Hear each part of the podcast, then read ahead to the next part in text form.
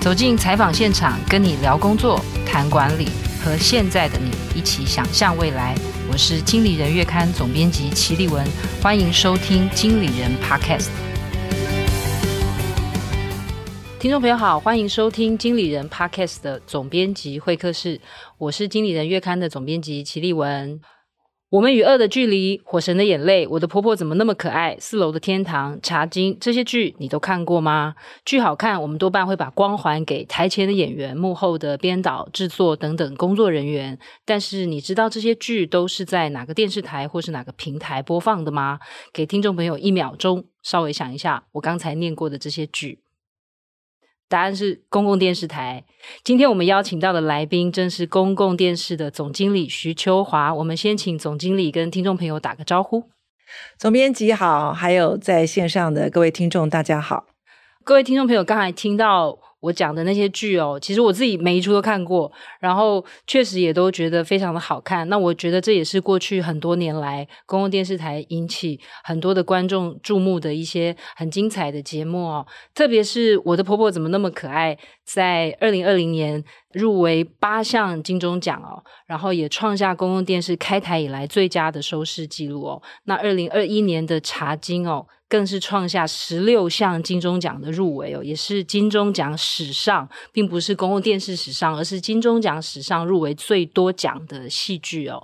那我想现在正在播出的《牛车来去》哦，也是电视台同时段收视率的第一名哦。所以其实公共电视台在过去几年来的表现，我想观众朋友都是有目共睹的哦。所以我第一个就是想问一下总经理，就是说。在这么多的剧里面哦，我觉得应该也是很多呃电视从业人员最想追求的境界，就是叫好又叫座。那我想，过去公共电视台好像有时候会给人家一种就是叫好但不叫座，或者是好像拍的是比较小众的、文青的、艺文的。那呃，总经理在公共电视。有蛮长一段时间的资历哦，那你自己觉得大致上会不会有呃题材上面的选择，或者是我们是不是在制作的方式，或者是资源是不是有哪一些转变？嗯，好的，谢谢。其实公共电视对于戏剧这一块哈，这几年的确有相当不错的成绩，所以我也很乐意跟大家分享一下这些戏剧怎么出现的，还有它的幕后的一些呃规划的状况。那我就先讲我们与恶的距离好了啊、呃，这个剧呢，其实当时呃，因为我们也想说，Netflix 那时候《纸牌屋》非常非常的红，那我们也想说，诶，那《纸牌屋》为什么会成功？因为人家都说后面有大数据的这个计算，好，计算出这个最最棒的卡司，然后计算出剧情应该怎么走，所以后来呢，我们就有一个。project 就是说，哎，我们也用大数据来做一个剧本好了。那那时候我们就是跟资策会合作，然后想用资策会爬书一些大数据的资料，然后看我们怎么来做一个剧本。然后那时候愿意来配合这个 project 的编剧就是吕石原，哈，吕小姐。然后。嗯，因为他也是非常杰出的编剧，然后他又愿意做这样尝试哦，那我们也是非常感谢。所以，我们大概其实这个剧本大概就花了两年多的时间哈。一方面是从数据爬书资料，那一方面呃，编剧参考这些数据的资料来做一些方向的调整，然后最后就是。呃，形成了大家眼中所看到的《我们与恶的距离》的这个剧本，所以是花了蛮长时间做剧本的耕耘。然后那时候我们有了这个剧本，呃，就去公开征求拍摄的团队。那那个时候有好几个团队来应征，那其中就是呃大家所知道的汤生荣的这个团队，呃，由林君阳导演，然后他们。把这个剧本给当时还没有在复出拍电视剧的贾静雯看了，他非常非常喜欢这个剧本，所以后来就组成了这个 team，那也就是完成了之后，呃，我们与恶的距离。当时吕石原在编剧的时候，他有问我，就说：“哎，我想编一个社工的剧，哎，社工，对，社工，感觉又是很冷门的，对对对，感觉就是你讲之前讲的。然后他说这样 O 不 OK 啊？我就说。”我说，公式其实它就是要给一个创作者一个完整的空间，我们没有设限。我说，如果你社工拍出来没有什么收视率，那我也只好认了。就是因为公式就是要尝试各种题材，因为拍摄公司是一直是他的心愿，因为他一直觉得在社会的安全网这件事，他一直很想琢磨。嗯，好，但是后来呃就觉得说，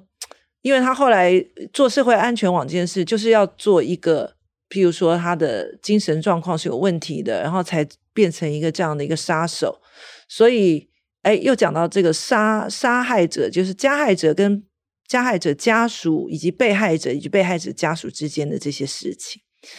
那我们就觉得这个很有发挥的空间，所以后来呃，吕石人也特别把他就是加入了以媒体的环境为背景，嗯、所以大家可以看到贾静雯扮演的那个媒体主管的角色，以及呃，他们也是这个事件当中的受害者家属的一个角色，那以及以及他属下的这个记者。啊，反而是加害者家属的角色。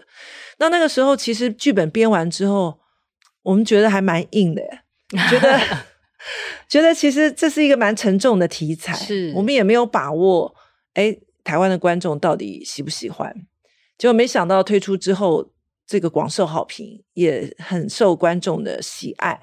好，那那时候我其实我们对台湾观众的深度感到非常的赞赏，觉得是。哎，我说，因为可能也是觉得 OTT 进来了这么多国际的戏剧，哎，台湾的观众其实已经可以接受这样子沉重的议题了哈，所以我，我觉得是我们提供了一个新的剧种，然后也跟着台湾的观众一起成长了。是，总经理，我想要进一步了解，您刚刚有提到，因为 Netflix 的关系，所以想透过数据分析去，可能是了解观众的喜好，所以我们与恶的距离跟当时这个剧本的产出，因为您刚刚提到吕石原编剧，他其实他想编一个。比较有社会意义的剧，那可能编剧已经有很很明确的主题意识。那它跟大数据的关系是什么？好的，其实大数据也不是从这个大海捞针，漫漫无目的。反而编剧他如果有一个想法，其实是比较好操作的。所以那时候我们就根据他提出的一些关键字，先去做这些呃议题的爬梳。也就是说，就是观众会对哪一些议题是有感的，会有兴趣的。好，或者就是声量讨论声量比较高的，我们会提出来给这个编剧做参考，然后也可以从这些议题当中会看到一些案例，就说还有一些有些人可能会有什么样的评语跟发言。所以这些是可以给编剧做参考的，也就是说，当编剧想要做一个跟现实社会比较有关的剧的时候，他不用漫无目的或只靠自己的想象去想，哎，这些加害者会说什么，受害者家属会说什么，而是可能会有一些实际的案例。所以大数据其实是帮他爬梳这些议题。所以其实当时议题也有一点调整，他可能本来是想呃讲一些呃消防队啊或者什么的。啊，后来诶就觉得说，其实媒体在这样的事件当中扮演蛮重要的角色，所以议题后来也转向媒体的生态，所以这些都是呃靠数据爬书以后，然后大家在做调整。但是大数据只是辅助，也就是说，它不会帮编剧编台词，不是 AI，是不是最近很红的 ChatGPT？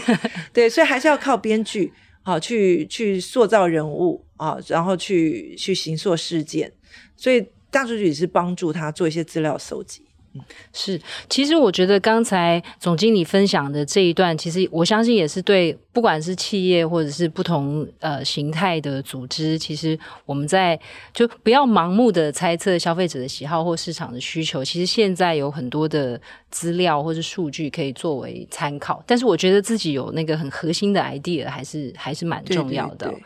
呃，接下来想问，就是说，其实刚才我们还提到很多剧嘛，但是我刚呃在访谈之前跟总经理聊的时候，他说他加入公视的时候，其实总经理的资历在公视，我也是透过总经理的资历更进一步的了解公共电视有非常多的部门哦。呃，总经理担任过新闻部的制作人，也带过研发部、节目部、策划。策发部、企划部等等哦。其实，在公司的经历非常的完整，大概一九九八年就加入公共电视了。那大家可以自己去 加算一下，大概是多少年哦？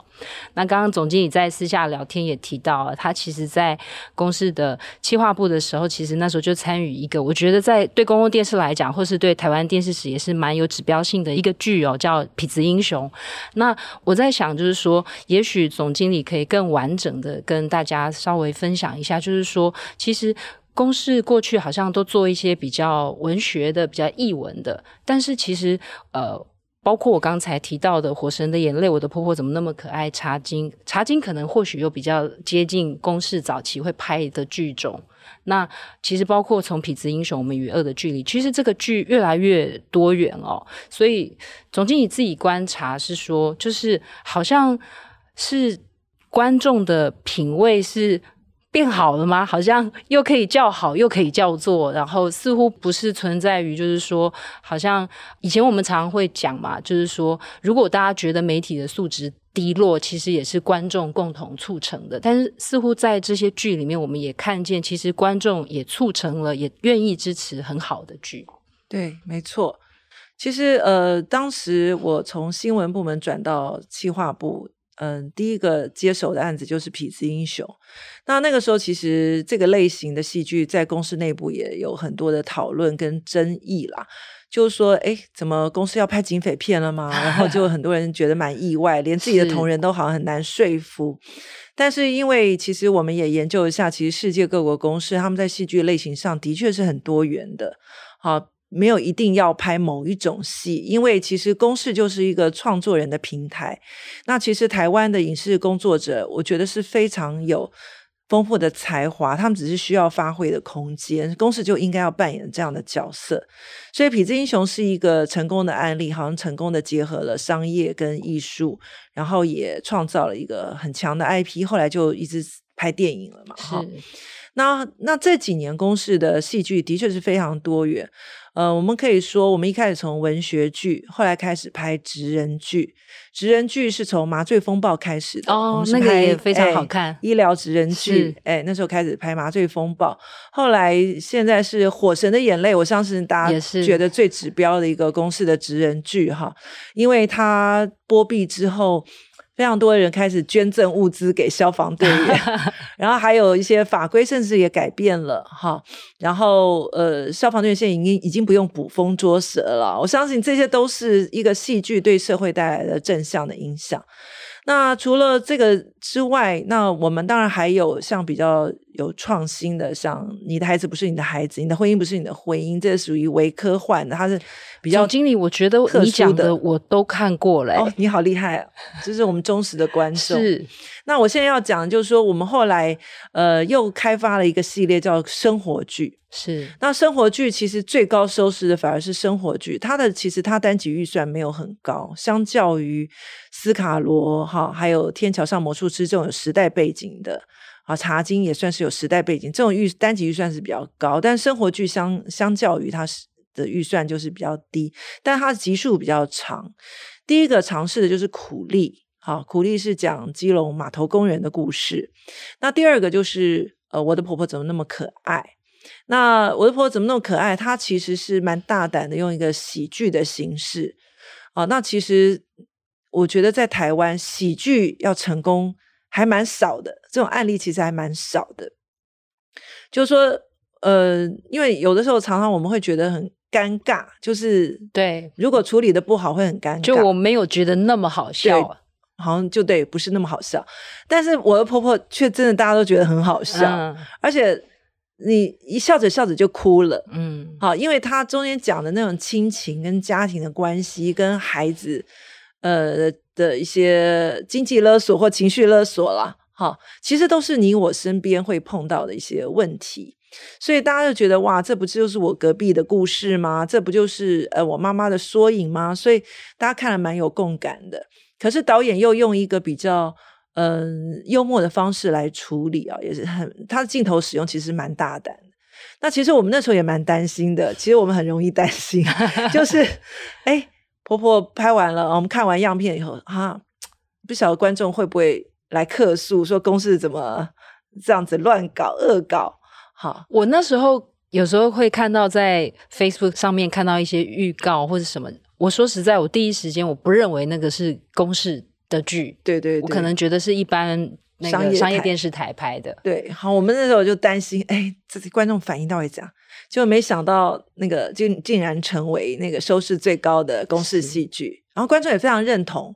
他就是说，哎，其实知道我们为什么要拍这样的戏，然后也觉得，哎，导演用这样的手法是非常创新的，尤其是钟欣凌的角色非常非常的成功。他年纪其实没有那么大，可是他却扮演一个妈妈的角色，连走路的姿势、好那个声音、表情都惟妙惟肖，几乎你就认为他就是台湾的妈妈的代表了。好，那辉哥的表现也是非常的突出哈，所以也可以说这些很棒的演员，那也还有这个优秀的编导，造就了这个戏的成功。那但是生活剧就变成哎我们。经过这两个戏的成功以后，我们就觉得这是一个可以持续的一个剧种，所以后来就继续就呃推出了《牛车来去》。那《牛车来去》其实是李岳峰导演一直想拍一个台湾农业社会的一个戏剧啊。那这那个企划案完成的时候呢，呃，我们就觉得说这个难度真的是非常高，因为它横跨。这个三十年的台湾，哈，所以从日剧的末期啊，一直拍到后面工业社会的时代，哈，那这个主角要从年轻演到老，嗯，其实是不容易掌握。但是李岳峰导演也是花费了非常大的精力，然后把这个剧本完成。其实到现在播出二十集的观众反应是非常好的。那现在收视率，因为上次经典棒赛的影响没有破二，反正应该已经破二。但是就是说观众。为什么会有感？因为很多人都说，这就是他们小时候的事情。小时候乡下的农家，或者是外婆家，或者是爷爷家，就是这个样子。所以等于是很写实的，呃，呈现了台湾人从农业时代一直到进到工业时代所有的一些故事。好，那所以也是得到了全民的共感。总经理会觉得说，因为您刚刚有提到，就是说，其实可能有一些生活剧的成本，像我看报道，就是《火神的眼泪》成本是很高的，制作成本很高。那有的可能是比较小成本。其实我觉得听众朋友一定都可以理解，就有时候制作成本跟收视率，或者是制作成本跟票房，其实未必是成正比的。但是目前看起来，是不是在公视这些剧的尝试底下，就是说，至少我们目前看到的，好像。不管它成本高或成本低，其实最终带来的收视率或是社会的影响力或是讨论度，其实都还不错。好像跟我制作成本高不高未必有相关。那可能比较关键的因素会是什么？其实的确啦，嗯、收视率跟制作成本应该也不是说一定有正相关。但是其实公司做的戏的选择，都是觉得说，哎，这是应该要去尝试的，或是应该要做的。所以刚才讲了，我们有呃文学剧啊，有这个职人剧，有生活剧之外，其实我们还有一个很重要，就是要做时代剧，嗯，好，这也是我们觉得非做不可的一种剧种。好，那像斯卡罗就是呈现十九世纪的台湾，那这个是应该是没有任何商业台会去做这件事的，因为第一个它难度非常非常高，啊，然后它。呃，要呈现的那个时候的一个史观的思维，那其实当时我们在做这个戏的时候，我们的评审委员就觉得这必须是一个史诗般的戏剧，而不是一个呃像一般戏剧那么故事性强，就是不需要那么多故事性或男欢，就是男女主角的这个情感戏都没有关系，因为它必须是要一个时代的一个剧啊。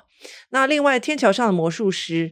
因为它也是大成本的，恢复了当时中华商场的样貌。天桥，对对，这等于这个戏的本身就是一个魔术，它把天桥又带回来了。那这个也不是一般商业电视台会去做的事情。好，那所以这个是等于是公司的责任。那茶金呢？呃，也是我们取材一个家族的真实故事，但是我们在服装道具背景上，哈。花了非常多的精力，想要呈现那个年代一个客家大族群的大家族的一个质感。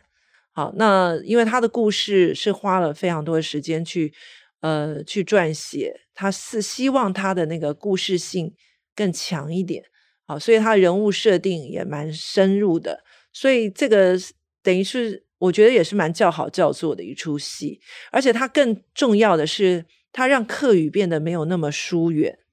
啊。其实，呃，在台湾这个。客语的节目一般好像很难推广，就是虽然我们已经有了一个客家电视台，是但是你要大家都来看客语节目，好像没那么容易。但是茶金却突破了这个语言的限制，它虽然是客语发音为主，但是我相信任何语言的人、母语的人都去看了这个戏，所以它已经突破了这个语言的隔阂。所以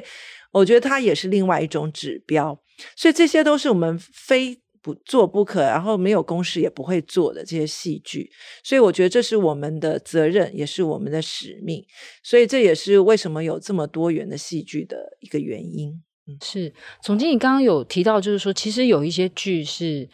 呃，或是他的投资，其实未必是一般商业电视台愿意做。那其实跟公共电视有很大部分的资金来自政府，是有很大的关系，所以我们现在的听众朋友，我们都是公共电视，对不对？公共电视的资金有很大一个部分来自于呃，就是民众的纳税的钱，所以其实就是说我们在做很多呃取材上面或是节目的考量的时候，其实可能会更多的考虑到社会意义，或者是说这件事情是不是有时候并不是说为了获利。那我想要了解，就是说，正是因为是公共电视台这样比较特殊的属性，那所以我们在做一些节目的时候，会比较不考虑市场吗？呃，其实也不能完全不考虑市场。只是也不能完全只考虑市场，嗯、我想这是公视现在的一个原则。我们有些戏剧可能就是像《茶经》，我们是呃因为有客委会的协助，所以我们跟公司是合资来这个戏，所以它就比较没有一些负担。但是像《火神的眼泪》，光靠公司预算是不够，因为我们其实做戏的预算。如果全部的做戏，我们会排挤公视其他的预算。我们有儿童节目，有身心障碍节目，有文化艺术节目、新闻节目，都还是需要公视的预算。如果因为戏剧需要的成本实在是非常的大，如果我们所有预算都去做戏，真的是会排除掉。嗯，哎，对，让一些其他需要这些预算的人会节目量变少，或者是品质变低，所以这也是不行的。所以我们后来也有采取一些合资合制的一些方式，也就是。让其他的平台或者是其他的业者能够一起来合资制作好一些戏剧，譬如《火神眼泪》就是我们跟台哥大合作的，那《牛车来去》是我们跟中华电信合作的。也就是说，其实我们还是有考虑到市场。我们当然不希望公视拍出来的戏是没有人要看的，我觉得那也不是我们要做这件事情的目的。嗯、那所以虽然像斯卡罗跟天桥上魔术师，因为它的规格太大，比较难回本。但是我们也不是希望它是一个只叫好不叫座的戏。嗯嗯，它的收视虽然没有像婆婆那么高，但其实也是还不错的。是对，只是说因为婆婆比较通俗，而且其实坦白说，对于台湾观众来讲，如果你讲到是我呃有感的，就是我家附近的，或者我对这个情绪是有有共鸣的。啊，那个收视的确就会比较高，所以这也是嗯不争的事实。但我们也希望就是说，一个观众会有共鸣的、比较通俗的，或者你我身边故事的这类戏，还是能够有很好的质感，这是我们也在追求的。所以叫好又叫座是我们最高的目标。那怎么样用预算资源做最好的配置？其实我们也一直在学习这件事。嗯，是。总经理会觉得说，比方说像《火神的眼泪》，那因为他可能就是说，假设很多人看好了，或者是《天桥上的魔术师》，很多人讨论好了，就是说会不会这样的好的剧，然后推广出去，其实回过头来也让公式的品牌在一般观众的心目中再更加的凸显了，会觉得哇，存在感更强了。当然，当然，因为戏剧带来的这个收视流量毕竟还是大的。嗯，好，那其实。当我们在戏剧热播的时候，其实我们这整个公式的其他节目也会受惠，是好，就是因为他会转进来看公式，然后就会经由 promote，哎，看到你还有什么节目很好，或者说他转进公式变成他一个常做的事情，也就会看到很多公式其他好的节目，所以戏剧的带动的确会对我们当季的或当年的收视率都有很大帮助。另外就是它也会对于我们的这个公式经营的这个数位平台也会有很大的帮助，不管是我们的 OTT、我们的 YouTube 频道啊，也会由于这些戏剧的热播带来很多的流量。当然就是说。也会让公视不会被边缘化，也就是当他哎、嗯，应该至少我们每个礼拜或者是哎都要两三天就要转进公视看看公视的节目的时候，公视也才不会被边缘化。你的所做的一些事情也会才会更被观众感受到。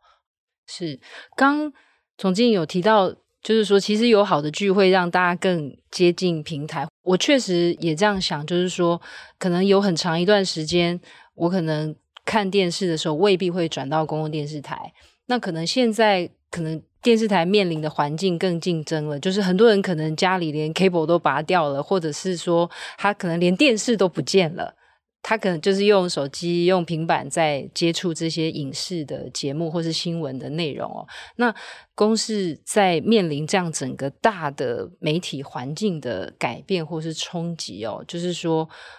会不会其实好像因为透过好的节目，不管是戏剧类的或非戏剧类的，其实有在里面看到比较 promising 的事情吗？呃，其实数位转型的确是我们这一届董事会特别重视的一个议题哈，因为其实全世界的公共电视也都面临到这个状况，就是年轻人他不在电视机前面了。对，好，那其实我们也都知道，像我们到大专院校去做一些活动的时候，都会问大学生：“哎，你们现在是透过什么来看公视？”哈，大部分都是。都是 YouTube 啦，对，啊，就是什么东西在 YouTube 有，他们就去 YouTube 看，你没在 YouTube 就不看就算了，因为 YouTube 东西已经多到他已经都来不及看了。那所以其实我们呃在二零一八年的时候就开始做公视加，也就是把公视的节目放到公视 OTT 上面。好，那我们也有经营大概二十几个公视的 YouTube 频道，就是做一些。分类、分众、分类的一些做法，像呃，谁来晚餐这个节目就有他自己的 YouTube 频道，是啊。那呃，我们有 YouTube 的儿少频道。那接着就是我们 OTT，其实在四月份也会进行很大的改版。那也就是说，我们想要做的一个就是公式的 Netflix 啊，就是在上面什么都看得到，而且它界面是非常 friendly 的，你就可以在上面看公式所有的节目，不用受到我们频道。呃，哪一个时段播的一个限制啊？所以，呃，如果从观众轮廓来看的话，我们可以发现，公视频道的观众大部分是五十岁以上的，就占一半以上。好，嗯，也就是说，这是电视机观众的年龄老化这一个重大趋势，这是已经不可逆的。那但是我们公视家的观众群主要是落在二十五到四十五岁，嗯，好，也就是它刚好跟我们的频道有一点互补的一个感觉。好，所以年轻人几乎都是用公式家在看公式，好，然后然后熟龄的人士就比较用传统的电视。但是我们发现，所以这也就是为什么我们电视的收视率很难经营，尤其是儿少节目非常难经营，因为现在儿童应该也很少在电视机前面。所以我刚刚就想说，那个收视率要怎么计算？因为我都在手机上面看或者平板上面看了。对，所以其实我们现在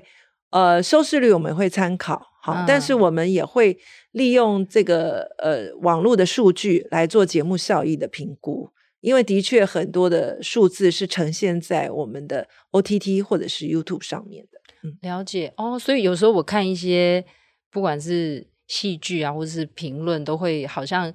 就我会有一个印象，好像电视台不管是新闻部或戏剧部的主管，每天都拿着那个收视率的报表，然后少少零点一，少多少，然后就很焦虑。所以目前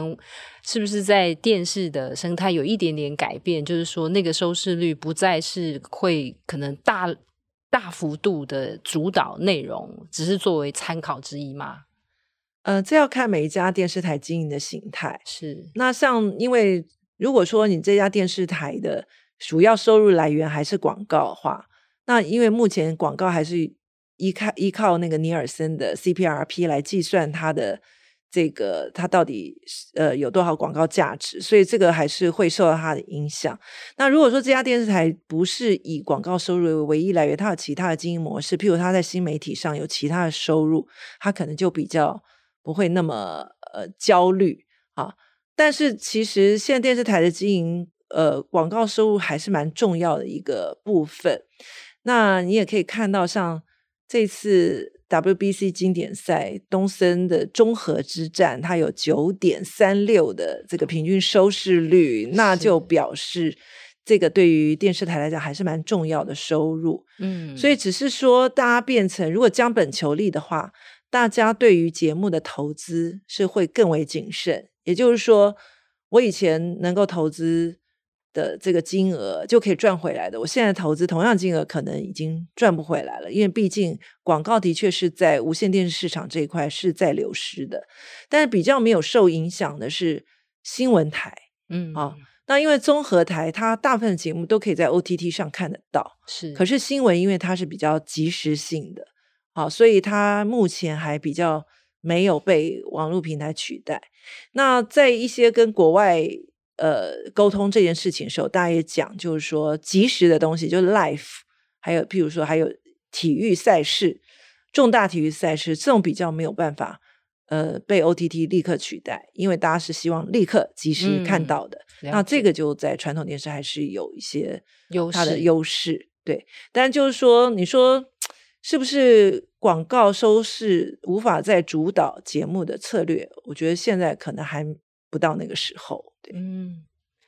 接下来想请教总经理，因为刚刚也有提到，就其实公司有一些剧是会在 Netflix 上架的。然后，比方说，公视家是想要打造台版的 Netflix，就是说，我们跟 Netflix 这这样子比较是跨国性的这种影音平台，到底我们公共电视台是怎么思考跟他们的关系？就是他们似乎又是重要的通路商，但是又是强大的竞争对手。然后他他像他播了一个《黑暗荣耀》，可能就把我所有的观众都吸走了。那就是说，这个我们怎么拿捏跟这种跨国的影音平台之间的既竞争又合作的关系？这的确是一个很重要的议题，而且全世界各国的公共电视也都面临到这个问题，好像好的内容都被 Netflix 拿走了。对，哈，这个的确是我们也是在思考这件事情。那被 Netflix 全买有一个好处是，它会出很高的钱，所以呢，你这个基本上呢，你可以 cover 你的制作预算。那这个目前我们跟其他合制合资的节目，因为有其他的平台或者是其他投资者的资金，我们就会诶比较去考虑这一块。那 Netflix 还有个好处是，它就会帮你的这个呃戏剧翻成各国的语版，就会到全世界。所以你等于说你这个。戏想要让全世界看到，哎，这就是一个蛮不错的一个机会，哈。所以其实很多的剧组跟艺人也希望有这个机会。所以就是如果我办公室做，导致我根本没有办法卖 Netflix，他可能也会很痛苦，因为他本来可以变成一个国际巨星，嗯、结果你是你就因为这样不行。但是我们觉得这是可以齐头并进，就是当我们这个是跟其他合制合资的，因为有其他人的资金，如果呃。是他们有这样的需求，我们好像也不能够完全挡人财路，因为毕竟卖全世界的版权是有比较高的收入，这这个收入也有益于影视产业的下一步的发展，因为你不能让这些创作者投资都是亏本嘛，他如果有能够赚钱，他就可以再开下一档戏，这对于我们的产业是有良性发展的。其实对于这些国际 OTT 来，他进到台湾的确。是帮台湾影视产业带来了一些金源，也就是说，台湾的，因为大家都是台湾国内市场小，当你的戏又卖不进中国的时候，你要怎么样有这个正常的这个金流管道，继续让这个产业活络？的确，呃，这些国际的 OTT 是带来了一些资金的挹注，好，这点是我们不容否认。当然，他们也抢了我们很多的观众的眼球，这也是不能否认。那因为以前的戏剧在没有这些 OTT 的时候。呃，有所谓的 window，好，就是说我通常是无线电视先播，然后，然后再到了什么，呃，还有那时候还有录影带店，然后才是到什么，呃，网络 free 给大家看或什么之类的，哈，以前是这样子。可是当这个 OT 进来以后，录影带店也都倒光光，然后，呃，这个几乎全世界的戏都是没有 window 了，就是同步，哈。一起上映上映，所以我今天的戏是跟韩国的戏、跟美国的戏在同一个平台上被竞争的，竞争观众眼球，所以那个竞争压力也的确变得很大。当然，这也会引起我们必须要急起直追的一个雄心啦。啊，那但是公视有些戏我也不见得一定要全让 Netflix 全卖变成它首播，公视还是蛮蛮强调公共电视要在我们电视频道首播的这个这个呃权益的。所以像呃一些戏，我们也可能就是跟 Netflix 合作，就是所谓他小买，所谓小买就是他只买国内，他不会出很高的价格，嗯、但他也提供 Netflix 有个播映的管道。所以今天这个戏在公视首播以后，它可以在不管是 Netflix、MyVideo 或者是 Line TV，也都可以透过这样子的平台买到。所以我们大家有不同的形式跟 Netflix 在合作当中。了解。那比方说公视自己想要做 OTT 平台，就这就很像是，其实我觉得如果对应到很多的商业组织来讲，就是说我到底是。其实借助外部的平台就好，还是我自己内部搭一个平台？因为我内部搭一个平台，就是上面几乎都是公式的的作品。那可是他们的平台是多元性，对消费者来讲，就是我假设口袋里面只有一百块，那我可能想要买一个那个平台是非常多元产品可以选择的。那在就自家的平台跟这种。广大的 OTT 平台，就是公司会不会觉得，就是说，其实好像又是一个很两难的决定？其实我们做公视家，我们也是一个非做不可的，嗯、因为你毕竟观众的年轻的观众已经不在电视机前面了嘛，好，这是一个。那另外就是跟这些的这个区隔有什么不同呢？因为其实其他的商业 OTT 还是以戏剧跟综艺节目为主。嗯，可是公视却是公视所有节目都会在上面，也就是说，我们还有纪录片，我们还有儿童节目，好，还有一些文化艺术节目等等，所以公视的 OTT 反而是比他们更为多元的。好，那你譬如说你在 Netflix 你就看不到。呃，公司的纪录片啊，啊或者是对对，就是如果从另外一种多元性的角度，对它反而是新闻、纪录片，然后各式各样的题材。对，我们反而是呃，该有的都有，而且你就是随选收看的嘛，你的 anytime 都可以看得到。那我们现在目前为止，公司还是以 free 为主，好，其实跟其他 OTT 是收费的不一样。嗯，那呃，我们有少部分收费的是。譬如说牛车来去，因为跟中华电信合作，中华电信是付费平台，嗯、所以我们必须在我们的 OTT 也收费。嗯，但是我们的收费，呃，就是等于是单点选菜的感觉，是就是我只付牛车这个。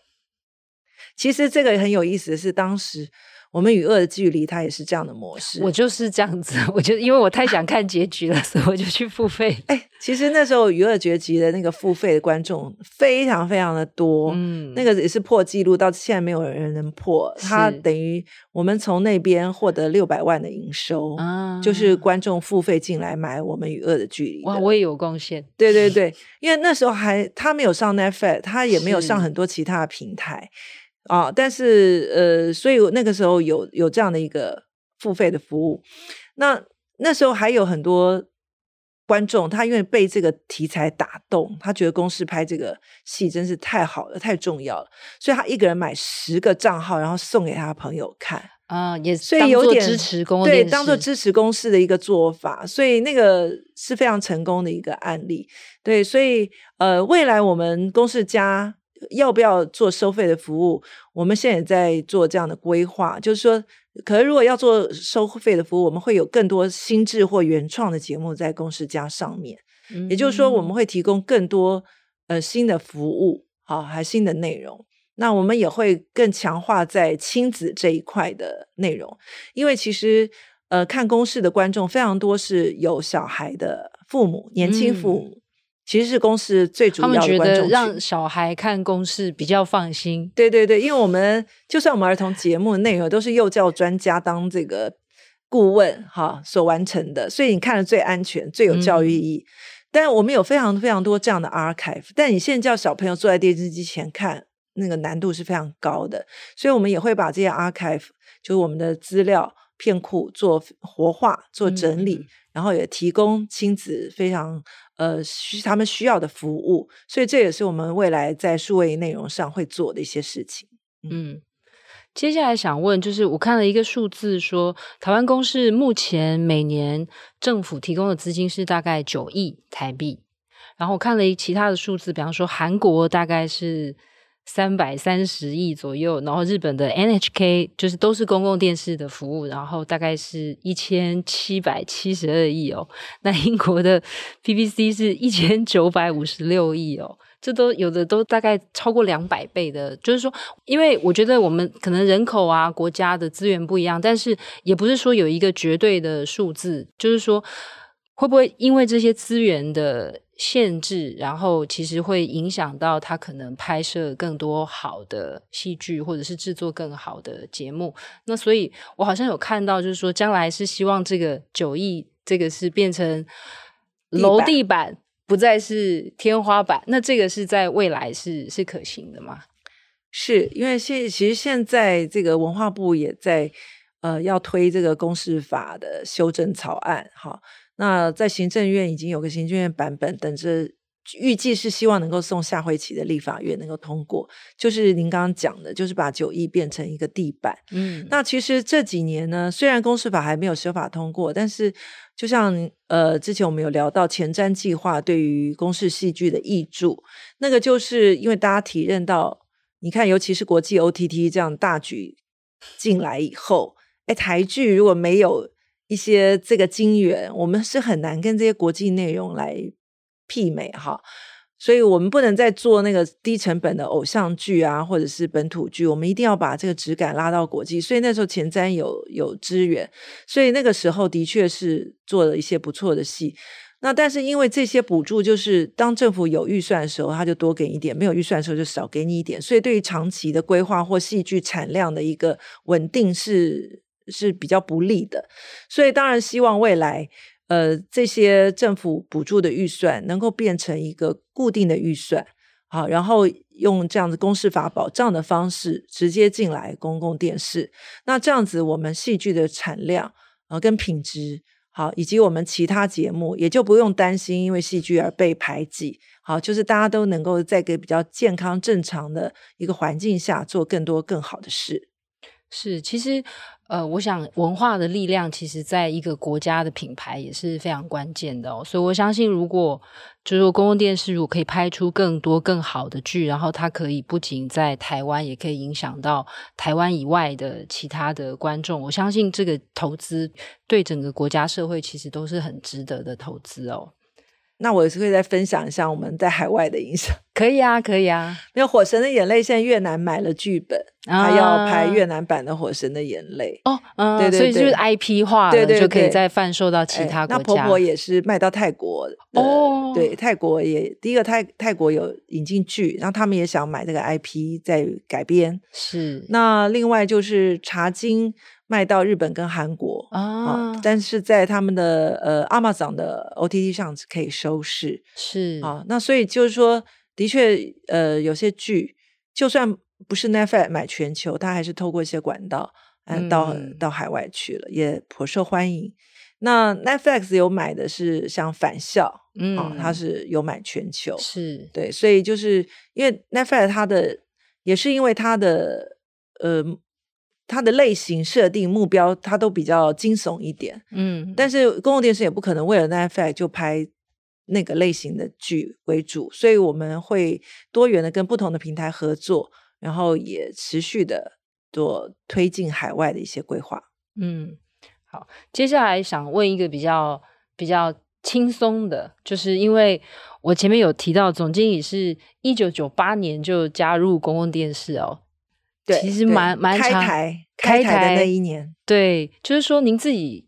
看到这个公共电视台有哪一些转变啊？就是说，比方说你可能有经历过，就是大家也许都没什么人在看，或者是有时候有很多人看，或者是你有其他的感受，就是说在这几年我们的公共电视的服务，或者是跟观众的接触有什么样的变化？对，其实公共电视，我觉得，嗯。以前我们有做过公示这个 image 的一个调查，啊、是就是公示品牌形象的调查。然后当时的这个老师呢，就是跟一些大学生就说：如果你用一个人来形容公共电视，你会觉得他是什么样的人？然后最后调查结果就是，嗯、呃，一个无精打采的中年大叔。啊，这个应该是有二十年吧？哈，是。嗯还是十五年，反正就是蛮长的一段时间。那我们那时候听完，当然就心头一惊，嗯，哈。怎么会是这样的一个形象呢？嗯，然后他那时候就说，尤其是如果当时自己还蛮年轻的，想说我怎么 在一个中年大叔的，而且还是无精打采啊，无精对，重点是无精打采。然后我们就觉得很 shock。然后后来那个那个老师呢，他就说，这个你们就要设法改变。那我们就说，那我们是不是不管我们的台呼啊、台标啊、形象啊？或者是一些宣传手法，是不是要怎么做改变？而老师就说了一件事，他说你要先从你的产品做改变。嗯，那我觉得这个就是诶蛮当头棒喝的，就是我们要先把我们自己的产品年轻化，我们不能老是在那边说教嘛。嗯，你说教谁要听啊？是对，虽然你公司有一个很重要的一个社会教育的意义，你要做很好的内容，可是你不能把每个节目都做的在那边说教。这样是没有人要听的，uh, 所以后来我们就在各个层面来设法去调整。譬如说，我们的儿童节目就会从家长观点变成儿童观点。嗯，uh, 好，譬如说我们现在播的那个呃哇哇哇，是我们跟客台、台语台跟圆明台合作一个节目，它完全是小孩子当那个主述者。嗯，也就是说，我们要用小孩的观点来做节目。不是父母说你应该怎样，你应该怎样，好，这是第一个。然后还有我们呃也做了一些儿童呃青少年的节目，譬如青春发言人啊，好，然后呃还有就是我们的戏剧也会在意是年轻人想看的戏剧，譬如其实当时做你的孩子不是你的孩子，或呃在毕业前一天爆炸，那个都是比较诉求年轻人，嗯、我们要反映年轻人心声的。一些戏剧，所以在戏剧的规划上也会想要哎能够表达年轻人的心声等等。好，那那其实我觉得再加上我们近年做数位化的转换，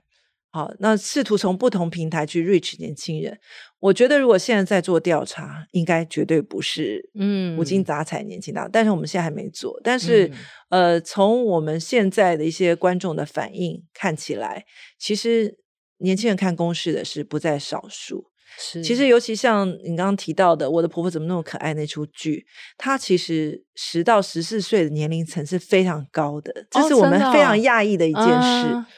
就这群人很难讨好，对对，就是我们几乎这群人已经消失在公视频道很久了，哎，他却因为《我的婆婆怎么那么可爱》进来了，啊，所以其实。呃，怎么去 catch 这些观众？我觉得你只要提供对的节目内容，他们是就会回来。好，嗯、但是就是说我整体的呃形象，我整体的产品，我要怎么样摆脱公视当时的一个教条的感觉？其实我觉得我们这十年是做到了。嗯，嗯对，我在想说，是不是也有可能更多的让大家知道说，哦，《火神的眼泪》，我的婆婆怎么那么可爱？这些剧。都是公式出品，好像这个 brand image 在更强。我觉得公式绝对不会是，因为至少我就不是一个无精打采的中年人。但是刚才我们提到的所有的公式的剧，我其实几乎都看了。我想，如果再把这个好的 output 结果，然后跟这个品牌更加的强力的连接，我觉得。应该再重新做一次品牌形象的调查，应该很不一样。对，我现在我也是蛮好奇的，我真的应该再去调查一次。是是是。接下来最后让那个总经理打一点广告哦，就是我们现在如果听到这个节目的，他想说那公式上面还有什么好看的？总经理要不要跟我们推荐《浩克漫游》最新一季？哎，上档了。是，这个也是我们蛮受欢迎的这个一个 IP。嗯。然后，当然刚才讲到的“哇哇哇”这个儿童节目，还有《节气六感实验室》，也是我们新的儿童节目，这个也都非常值得一看。另外，还有我们在三月十八号礼拜六晚上八点会推出的国际桥牌社外传《和平归来》啊，这也是蛮值得推荐的一出戏，因为它是以当时 SARS 封院为背景。啊，而虚构的一个故事，但是从这个故事当中，我们也可以看到台湾医护人员在第一线守护大家健康的那个精神。我觉得对照现在 COVID 三年之后，哈，我觉得是蛮值得大家再去一看的一出戏。好，谢谢总经理的分享。其实我特别喜欢总经理刚刚提到的，就是其实公视在制作节目的时候的那个视角的调整，就包括比方说我们把视角转到儿童身上。假设我要做儿童节目，把视角转到儿童身上，而不是从父母的角度。我想这个其实。包括我自己听了也会觉得很有启发，就是说，其实是回到消费者、回到顾客、回到观众真正的需求，但是我们在掌握他们的需求的同时，又可以兼顾到品质。那我想，公共电视在过去几年透过非常呃多的优良的节目，告诉我们就是。好的剧不但有好的市场的效益，也可以得到非常好的品质的口碑哦。我想这个是在各行各业的人都很想追求的一个层次，还有境界哦。就是我的产品又好，又可以销售得很好哦。我想这个是每个人的追求。那我们也非常谢谢总经理今天跟我们的分享。谢谢总编辑。喜欢经理人 Podcast 的朋友，欢迎留言给我们，或者是到 Apple Podcast 给我们建议哦。如果你有职场的困扰，想要寻求解答，或是有重要的管理议题想要了解，有精彩的人物希望我们采访，也可以填写资讯栏中的表单，我们会努力满足您的期待。今天的总编会客室就到这边，大家拜拜。